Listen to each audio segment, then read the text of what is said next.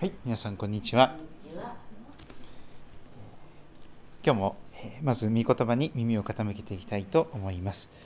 新約聖書使徒の働き16章11節から15節の御言葉です。新約聖書使徒の働きの11節から15節、えー少しのところですけれども、いよいよヨーロッパ宣教が早速豊かな実を結んでいくところに、えー耳を傾けていけたらと思います。聞くドラマ聖書で、えー朗読を聞いていきますので、それぞれの聖書で聞き比べてくださればと思います。私たちはトロアスから船出してサモトラケに直行し翌日ネアポリスに着いた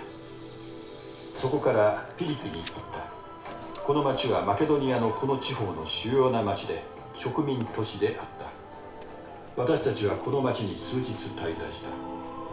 そして安息日に私たちは町の門の外に出て祈り場があると思われた川岸に行き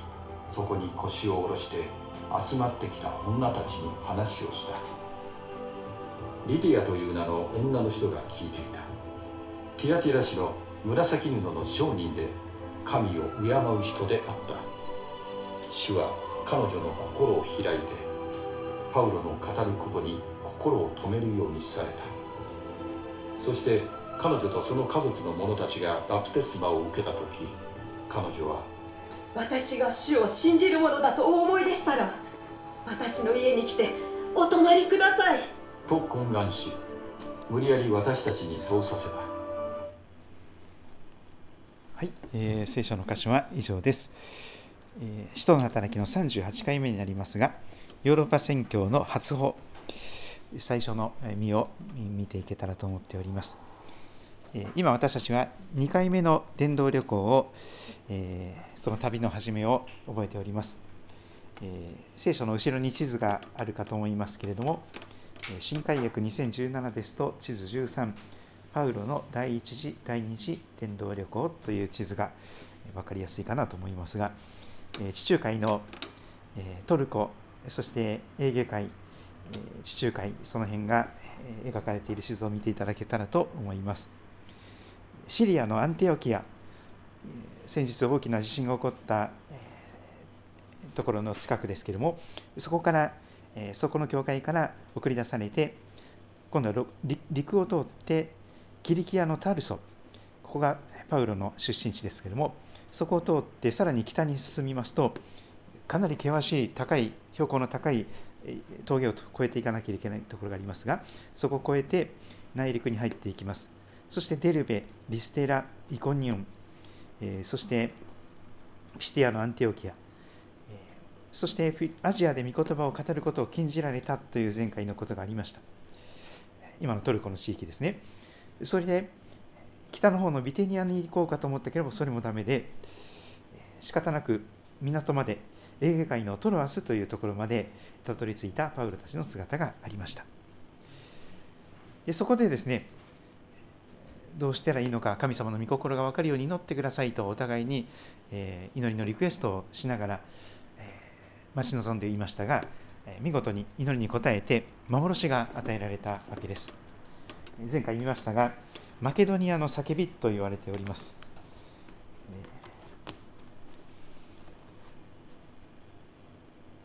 16章の9節10節あたりにそのことが記されていました。その夜パウロは幻を見た。一人のマケドニア人が立って、マケドニアに渡ってきて、私たちを助けてくださいと懇願するのであった。マケドニア人がマケドニアに来てください、助けてくださいと、それがマケドニアの叫びと言われていますが、とにかく向こう岸のエーゲ海の向こう側のヨーロッパから、ヨーロッパの人が自分たちのところに来て、助けてください、ヘルプという、その SOS のサインを出していたのでありました。パウロがこの幻を見たとき、私たちはそこにルカも加わっていきます。いよいよこのお医者さんであったルカが、パウロ先生と一緒に旅を進めていきます。パウロがこの幻を見たとき、私たちは直ちにマケドニアに渡ることにした。直ちにです。間髪を浮かず、すぐにということですね。えー非常にあの模範にしたいことですけれどもイスラエルもかつてそうでした。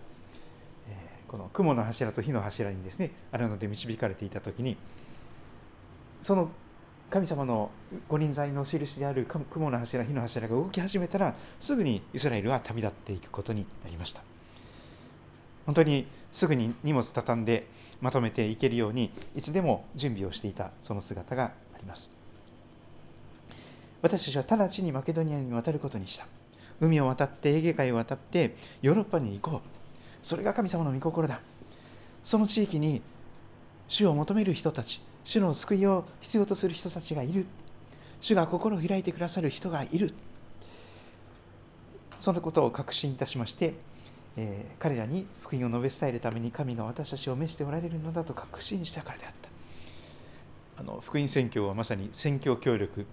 チームワークですけれども、え、誰かがですねいやそれは御心じゃないと思いますとかって言い始めたらそのあのまとまらなくなってしまいますが本当に神様が御霊の一致を与えてくださってそれを保ってあそうだねこれが間違いない神様の願っていることだねよしそれを一緒にやろうと力を合わせていった姿があります。宣教協力です。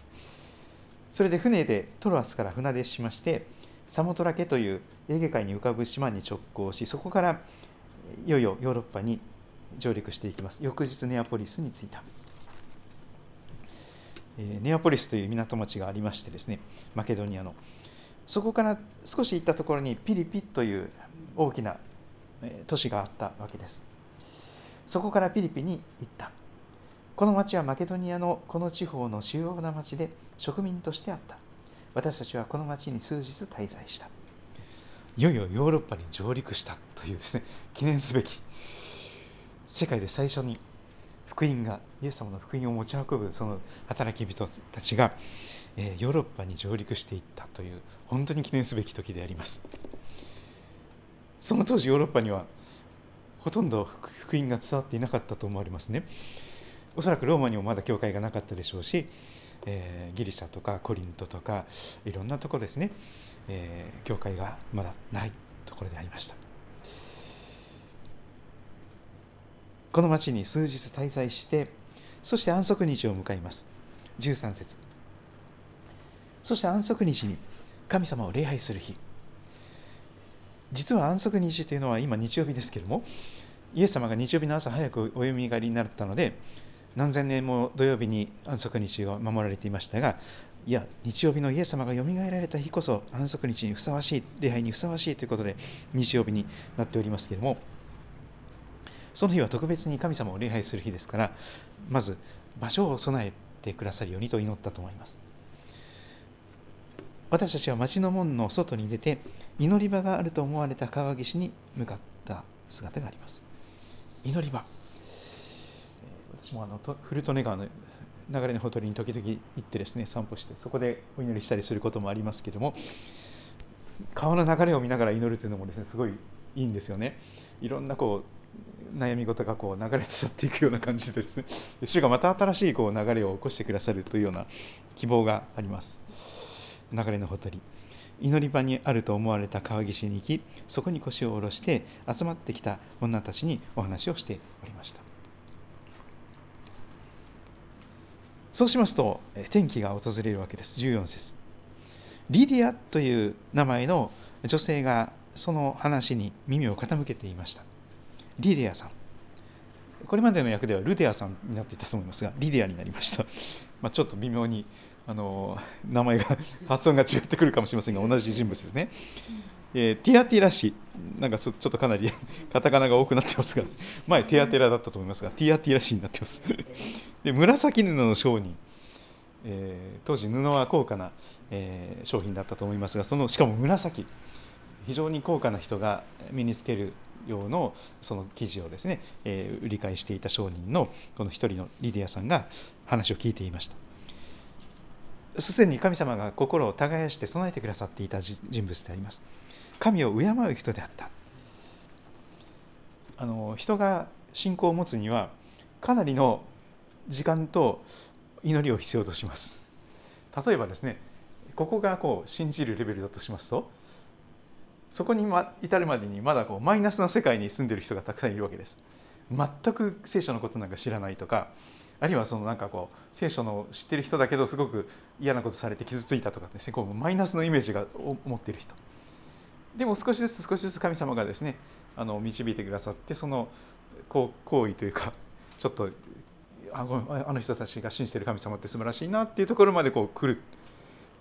これにはかなりの時間がかかります。この女性はすでにもう何年も神様に取り扱われていた女性であります。でも皆さんの身近なところにすでに神様が働いて何年も前から何十年も前から私たちを通して種まきと言いましょうか。すでに心に働いてくださっている方がいらっしゃるかと思います。ですでにその人は神を敬う人。一緒に礼拝に来てみようかなそうだね1ヶ月に1回ぐらいは来てもいいかなみたいな そういうですね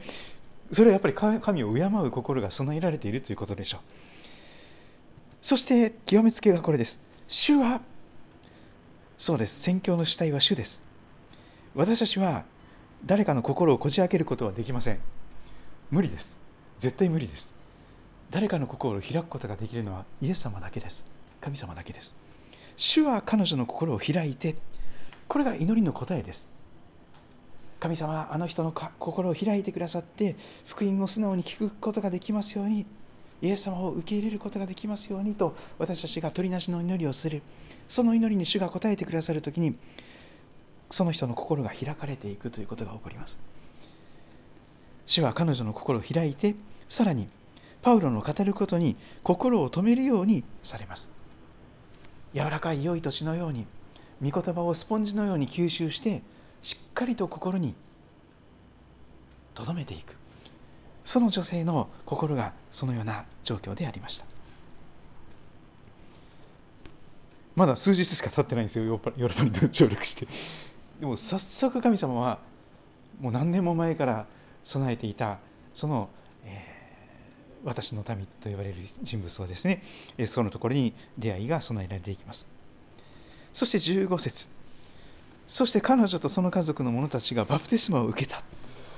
何ということでしょうか。